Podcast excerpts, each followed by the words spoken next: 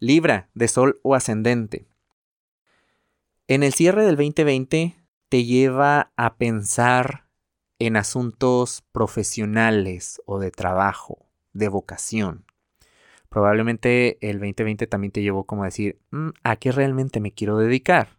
¿Qué es lo que quiero hacer? Y, y a lo mejor tú tienes tu trabajo, cambiaste de, tu de trabajo, perdiste tu trabajo, encontraste una vocación nueva, o estás pensando en una. Cualquiera de estas cosas que te están pidiendo dar el brinco allá, hazlo sin tanto titubeo, sin tanto estar pensando en esta inseguridad. Es que, es que si lo hago, tengo estas posibilidades. Y si no lo hago, pues pueden, puedo tener otras posibilidades. Sigue tu intuición.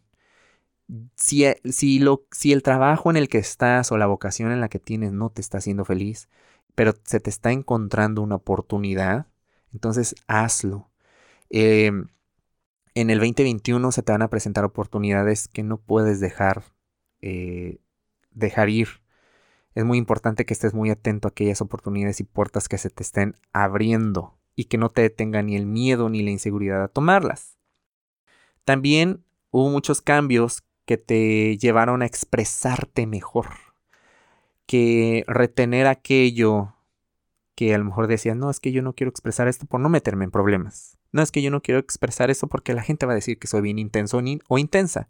Te diste cuenta que expresar tus emociones, tus necesidades de una manera sana, claro está, te puede llevar a sentirte mejor y a que se manifieste mejor esta manera de llevar a cabo aquello que deseas.